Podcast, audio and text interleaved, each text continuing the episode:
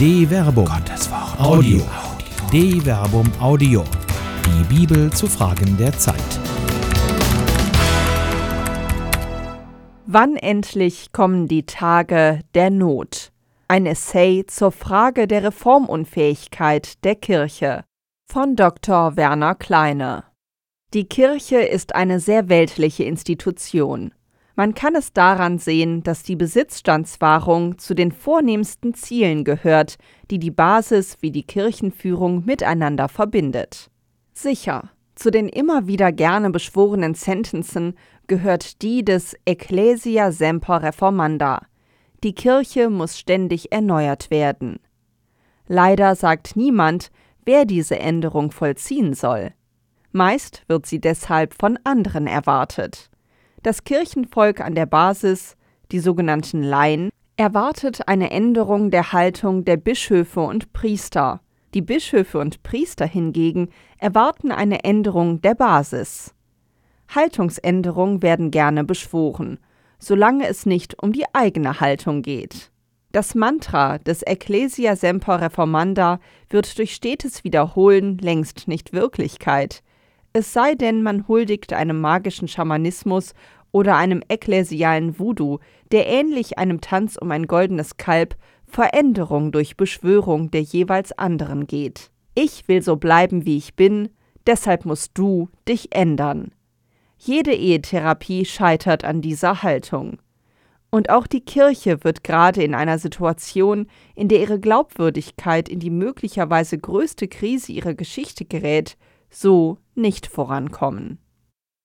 Grundlegungen Symptomatisch für diese Haltung ist die Mangelanalyse, die von einer bemerkenswerten Betriebsblindheit zeugt. Menschen der Kirche, Weihevolle wie Weihelose, beklagen gerne den Mangel. Priestermangel, Glaubendenmangel, Glaubensmangel. Vieles verdunstet da angeblich. Auf der anderen Seite erfreuen sich viele andere spirituelle Bewegungen oder solche, die sich dafür ausgeben, einer steigenden Beliebtheit. Pfingstbewegungen, Yogakurse, Achtsamkeitsseminare. Sie alle zeugen davon, dass die Menschen durchaus nach Sinn und Inhalt suchen, aber eben nicht mehr bei der Kirche. Könnte es da nicht eher sein, dass die Kirche des Glaubens nicht mehr würdig ist und es statt eines Glaubensmangels einen Mangel an Glaubwürdigkeit gibt? Wie auch immer, das Klima hat sich gewandelt. Das Volk folgt nicht einfach mehr, weil Bischöfe oder Priester etwas sagen. Wo die Argumente fehlen, kann kein Glaube wachsen. Wie labil ein Glaube ohne Argumente ist, weiß schon Paulus, wenn er die Korinther daran erinnert, wie wichtig der Verstand für den Glauben ist. Ich erinnere euch, Brüder und Schwestern, an das Evangelium, das ich euch verkündet habe. Ihr habt es angenommen, es ist der Grund, auf dem ihr steht. Durch dieses Evangelium werdet ihr gerettet werden, wenn ihr festhaltet an dem Wort, das ich euch verkündet habe, es sei denn, ihr hättet den Glauben unüberlegt angenommen. Denn vor allem habe ich euch überliefert, was auch ich empfangen habe. Christus ist für unsere Sünden gestorben gemäß der Schrift und ist begraben worden. Er ist am dritten Tag auferweckt worden gemäß der Schrift. 1 Korinther Kapitel 15 Vers 1 bis 4. Der Glaube muss erklärt und begründet werden. Nur begründet wird er Grund und Fundament, aus dem eine Lebenshaltung erwachsen kann, in der man fest steht. Seid wachsam, steht fest im Glauben, seid mutig, seid stark. Alles, was ihr tut, geschehe in Liebe. 1 Korinther, Kapitel 16, Vers 13 bis 14. Ein solcher Glaube, der auf tief verwurzelter Erkenntnis beruht, macht nicht nur frei und mündig, er braucht auch keinen paternalistischen Schutz vermeintlicher Glaubenswächter mehr, die ihr Selbstbewusstsein aus einer selbstreferenziellen Beziehungsdefinition ziehen, bei der eine Herde dumm gehaltener Schafe der beständigen Weisung auf den Weiden der Wahrheit durch weihevolle Führer bedarf, die sich in im Glanz überirdischer Heiligkeit selbst im Sein überhöhen. Paulus ist so etwas jedenfalls fremd, wenn er der korinthischen Gemeinde Glaubensfestigkeit attestiert. Wir sind nicht Herren über euren Glauben, sondern wir sind Mitarbeiter eurer Freude, denn im Glauben steht ihr fest. 2 Korinther Kapitel 1 Vers 24 Das Klima stimmt schon lange nicht mehr. Das aber scheint in einer Kirche der Gegenwart, in der beständig Veränderung von anderen gefordert wird, weit entfernt zu sein. Das Klima zwischen Kirchenvolk und Kirchenführung stimmt schon lange nicht mehr. Hinzu kommen mit der Aufdeckung des sexuellen Missbrauchs durch Kleriker oder der Entdeckung eines merkwürdigen Finanzgebarens in Bistümern, ja selbst im Vatikan, weitere Krisen, die die vermeintliche Heiligkeit als Schein entlarven und vor Augen führen, dass die Kirche letztlich eine weltliche Institution ist.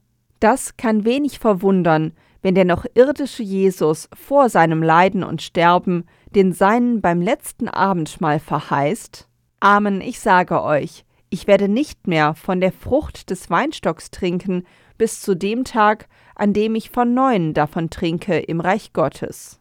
Markus Kapitel 14, Vers 25 Bis zu dem Tag im Reich Gottes. Die Kirche ist eine Institution unter Vorbehalt. Sie hat ihre Zeit, aber eben in der Zeit. Sie ist Sachwalterin des vom Kreuzestod Auferstandenen bis zu seiner Wiederkunft nicht weniger, aber auch nicht mehr. Weil sie eine Institution in Zeit und Raum ist, partizipiert sie an den Dingen der Welt. Sie unterliegt ebenso den Gesetzen der Natur wie denen der Soziologie, der Ökonomie, der Psychologie und der Juristerei. Sie kann sich nicht davon entheben, ohne sich lächerlich und belanglos zu machen. Dass sie es immer wieder tut, führt in Zeiten, in denen sie ihre geistliche Macht nicht mehr durch weltliche Gewalt absichern kann, zu einem immer stärkeren Relevanzverlust, jedenfalls solange die in der Kirche Verantwortlichen nicht verstehen, dass es keine Existenz wider die Natur geben kann. Gratiam supponit naturam. Die Gnade setzt die Natur voraus, lautet die Erkenntnis des Thomas von Aquin. Wo diese Erkenntnis aus dem Blick gerät, ähnelt offenkundige Unfähigkeit zu kirchlichen Veränderungen dem Unvermögen, die richtigen Schlüsse aus dem Klimawandel zu ziehen. Hier wie dort wäre Haltungs- und Verhaltensänderungen notwendig. Man sieht die drohende Gefahr irgendwann in ferner Zukunft kommen. Sie ist aber nicht unmittelbar genug. Deshalb verschiebt man das Problem auf den Sankt Nimmerleinstag, bis es irgendwann zu spät ist. Angesichts des Klimawandels fragen viele dabei, warum in der durch die Corona-Pandemie ausgelösten Krise ebenso unmittelbare wie tiefgreifende Maßnahmen ergriffen werden können, während beim Klimawandel geredet und beraten, aber nichts oder nur selten Konkretes beschlossen wird. Obwohl es auch hier drängt. Die Antwort liegt auf der Hand. Es fehlt der unmittelbare Schmerz, die vor Augen liegende Konsequenz, der physische Mangel. Einsicht und Umkehr sind offenkundig eben keine Ergebnisse rein rationaler Erkenntnis, sondern Folgen eines ebenso unmittelbaren wie existenziellen Mangels, der sich im Idealfall sogar in physischem Schmerz manifestiert. Mittendrin. Das lehrt auf bemerkenswerte Weise das Gleichnis vom verlorenen Sohn, das auch als Gleichnis vom barmherzigen Vater bezeichnet wird. Der Streit um diese Frage ist unerheblich, weil so oder so jeweils der Fokus auf die Gleichniserzählung neu justiert wird.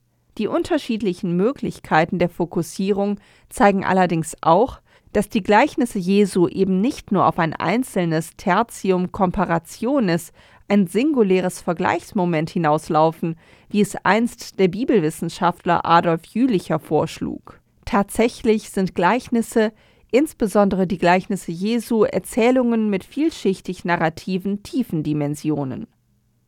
Das gilt insbesondere für die längeren Gleichnisse, zu denen auch das Gleichnis vom verlorenen Sohn bzw. barmherzigen Vater gehört. Hinzu kommt, dass die Erzähltechnik Jesu sich häufig des vor allem auch im jüdischen Kontext sehr beliebten Stilmittels der Lakonie bedient. Dabei werden im Text bzw. der Erzählung bewusst narrative Leerstellen gelassen, die die Leserinnen bzw. Hörer, ob sie wollen oder nicht, im Akt der Rezeption unmittelbar selbst füllen. Auf diese Weise werden sie selbst Teil der Erzählung, hier der Gleichnisse. Sie agieren an der Erzählung mit, ein Vorgang, den der Erzähler durch die Schaffung von Lehrstellen bewusst initiiert, intendiert und letztlich auch seine Leser und Hörerinnen so manipuliert und im Idealfall zu einer Haltungsänderung motiviert. Im Gleichnis vom barmherzigen Vater bzw. verlorenen Sohn findet sich eine solche Leerstelle am Schluss. Die Doppelstruktur des Gleichnisses legt den Fokus in der ersten Hälfte auf den jüngeren Sohn, der verloren war und wiedergefunden wird, während in der zweiten Hälfte der ältere Sohn in den Blick kommt. Er ist neidisch ob des Festes, das für den gefeiert wird, der doch eigentlich das Erbe verprasst hat. Der Vater versucht, ihm seine Freude begreiflich zu machen und fordert ihn auf, mitzufeiern. Ob er das tut oder ob er nun zu einem verlorenen Sohn wird, bleibt am Ende des Gleichnisses offen. Die Leserinnen und Hörer des Gleichnisses aber füllen diese Leerstelle selbst. Sie sind nun dieser Sohn. Wie würden Sie an seiner Stelle entscheiden? Besitzstandsverwahrlosung Fast unscheinbar kommt allerdings ein anderer Aspekt in diesem Gleichnis zur Sprache, das hier nun, da der Fokus auf dem drohenden Verlorengehen des jüngeren Sohnes liegt, dann auch zum Gleichnis vom verlorenen Sohn wird, wenigstens vorübergehend. Weiter sagte Jesus, ein Mann hatte zwei Söhne. Der jüngere von ihnen sagte zu seinem Vater, Vater, Gib mir das Erbteil, das mir zusteht. Da teilte der Vater das Vermögen unter sie auf. Nach wenigen Tagen packte der jüngere Sohn alles zusammen und zog in ein fernes Land. Dort führte er ein zügelloses Leben und verschleuderte sein Vermögen. Als er alles durchgebracht hatte, kam eine große Hungersnot über jenes Land, und er begann Not zu leiden. Da ging er zu einem Bürger des Landes und drängte sich ihm auf der schickte ihn aufs Feld zum Schweinehüten. Er hätte gern seinen Hunger mit den Futterschoten gestillt, die die Schweine fraßen, aber niemand gab ihm davon. Da ging er in sich und sagte, Wie viele Tagelöhner meines Vaters haben Brot im Überfluss, ich aber komme hier vor Hunger um. Ich will aufbrechen und zu meinem Vater gehen und zu ihm sagen, Vater, ich habe mich gegen den Himmel und gegen dich versündigt ich bin nicht mehr wert, dein Sohn zu sein, mach mich zu einem deiner Tagelöhner. Da brach er auf und ging zu seinem Vater. Der Vater sah ihn schon von weitem kommen, und er hatte Mitleid mit ihm. Er lief dem Sohn entgegen, fiel ihm um den Hals und küsste ihn. Lukas Kapitel 15, Vers 11 bis 20. Das Sujet ist bekannt. Der Sohn fordert Unverschämtes. Geerbt wird eigentlich erst, wenn der Erblasser verstorben ist. Er aber fordert sein Erbteil zu Lebzeiten des Vaters. Damit verweigert er nicht nur die Pflicht, als Sohn für seinen alten Herrn zu sorgen und ihn zu ehren, er nimmt ihm sogar einen Teil seiner Existenz und erklärt mit seiner Forderung gewissermaßen, dass der Vater für ihn längst gestorben ist. An Ehre mangelt es ihm auch weiterhin, verschleudert er das sauer verdiente Geld seines Vaters in zweifelhaften Situationen. Er sieht nur sich und sonst niemanden. Sein eigenes Wohlergehen ist das Einzige, was er kennt. Besitzstandswahrung ist seine Haltung um den Preis, dass er das, was er besitzt, verliert. So artet die Besitzstandswahrung zu Besitzstandsverwahrlosung aus. Sein Unvermögen, mit dem, was ihm gegeben ist, vernünftig umzugehen und stattdessen sich nur selbst zu genießen, führt zum Verlust. Erzählerisch wird hier entfaltet, was mit Blick auf das Matthäusevangelium auch als Matthäuseffekt bezeichnet wird. Denn wer hat, dem wird gegeben werden, und er wird im Überfluss haben. Wer aber nicht hat, dem wird auch noch weggenommen, was er hat. Matthäus Kapitel 25, Vers 29. Wer nicht mit dem, was ihm anvertraut ist, wuchert, so das Ergebnis des matthäischen Gleichnisses von den anvertrauten Talenten, vergleiche Matthäus Kapitel 25, Vers 14 bis 30, wird auch das, was er hat, verlieren. Wie Umkehr geht. Zu dieser durch Besitzstandsverwahrlosung korrumpierten existenziellen Haltung maximaler Selbstverliebtheit kommt jetzt noch eine äußere Krise hinzu. Eine Hungersnot kommt über das Land. Der Junge gerät in Not, ist aber immer noch nicht zum Umdenken bereit. Er ist auch noch nicht am Tiefpunkt. Der aber ist auch dann noch nicht erreicht, als er, mittellos geworden, die Schweine hüten muss. Gerne hätte er seinen Hunger mit deren Futterschoten gestillt. Welch eine Demütigung. Aber selbst davon bekommt er nicht. Der Hunger beißt und schmerzt. Es ist dieser physische Schmerz, der Mangel an Nahrung, der das Umdenken bewirkt, nicht irgendeine geartete höhere Erkenntnis, ein rationaler Schluss aufgrund von Fakten. Der blanke Hunger treibt ihn um und zum Umdenken.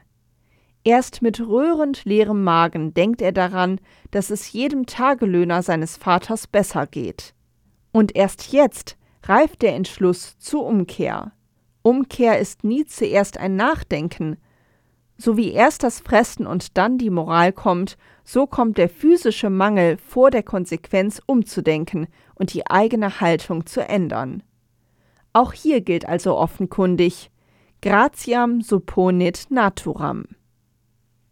Ecclesia non reformanda. Das ist das Problem, das den Klimawandel mit einer Kirche verbindet, die ständig vom Aufbruch redet, in der aber niemand wirklich aufbricht. Es ist schon eine irritierende Erfahrung, die man als Laie machen kann, wenn man an klerikalen Konferenzen teilnimmt. Beständig werden dort geistliche Wege beschworen und Aufbrüche, die allerorten initiiert werden.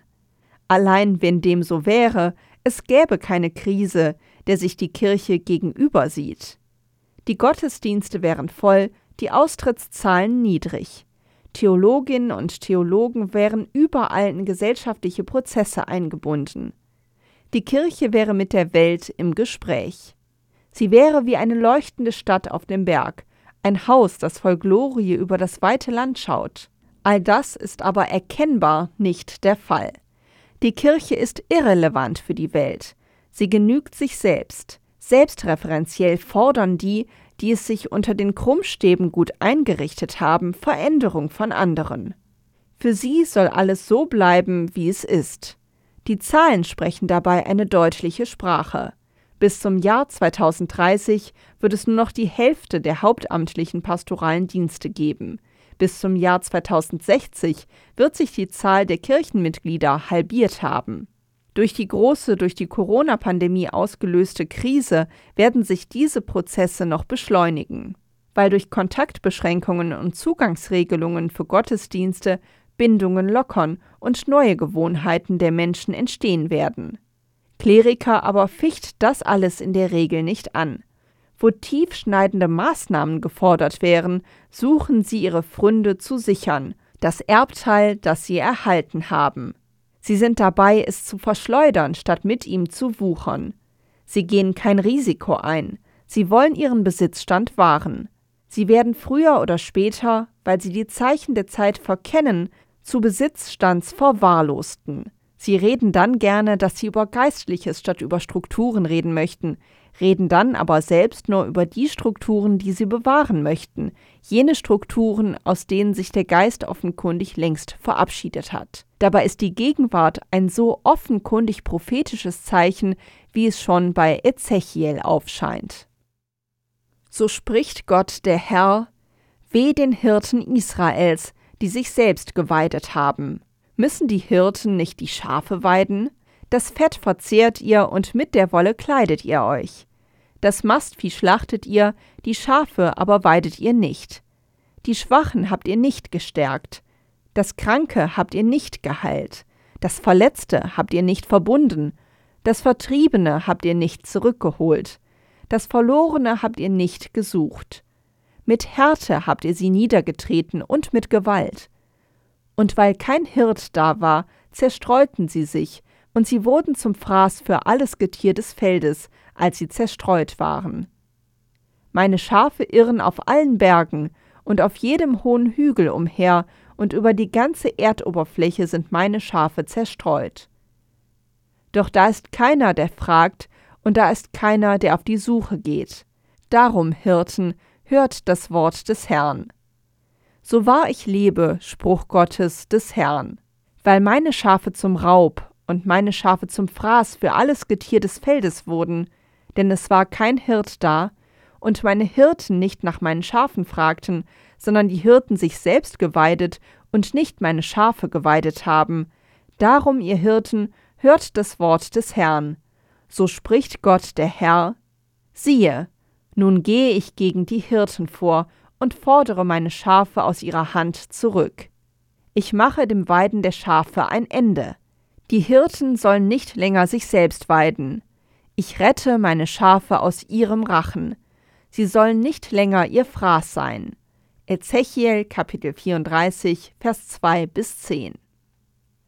Es sei denn, bei Ezechiel nimmt Gott selbst den selbstzufrieden gewordenen Hirten die Herde aus der Hand.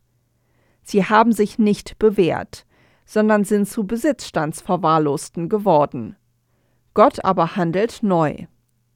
Das Verlorene werde ich suchen, das Vertriebene werde ich zurückbringen, das Verletzte werde ich verbinden, das Kranke werde ich kräftigen. Doch das Fette und Starke werde ich vertilgen. Ich werde es weiden durch Rechtsentscheid. Ihr aber, meine Herde, so spricht Gott, der Herr, siehe, ich sorge für Recht zwischen Schaf und Schaf. Ezechiel Kapitel 34, Vers 16 bis 17. Die Hirten haben ausgedient. Gott richtet ob ihres Versagen und ihrer Unmöglichkeit zur Umkehr eine neue Ordnung auf. Recht gilt es jetzt zwischen Schaf und Schaf ganz ohne Hirten als Zwischeninstanzen zwischen Gott als Besitzer und seiner Herde. Was, wenn so etwas Schule macht?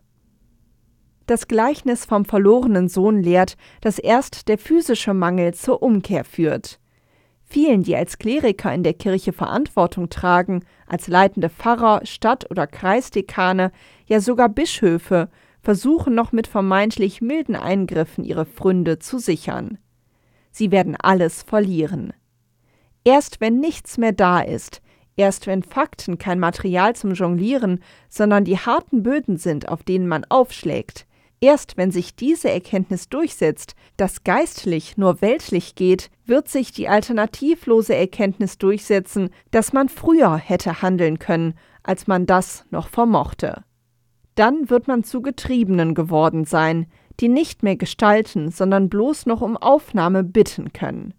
Ach hättet ihr doch bei Zeiten Weitblick bewiesen. So aber schaut ihr nur auf eure Besitzstände.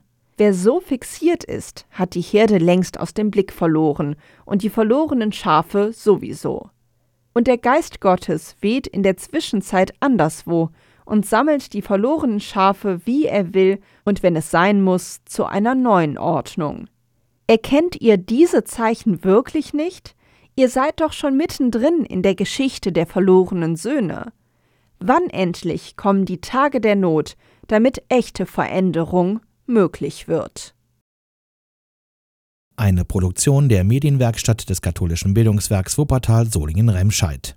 Autor Dr. Werner Kleine. Sprecherin Jana Turek.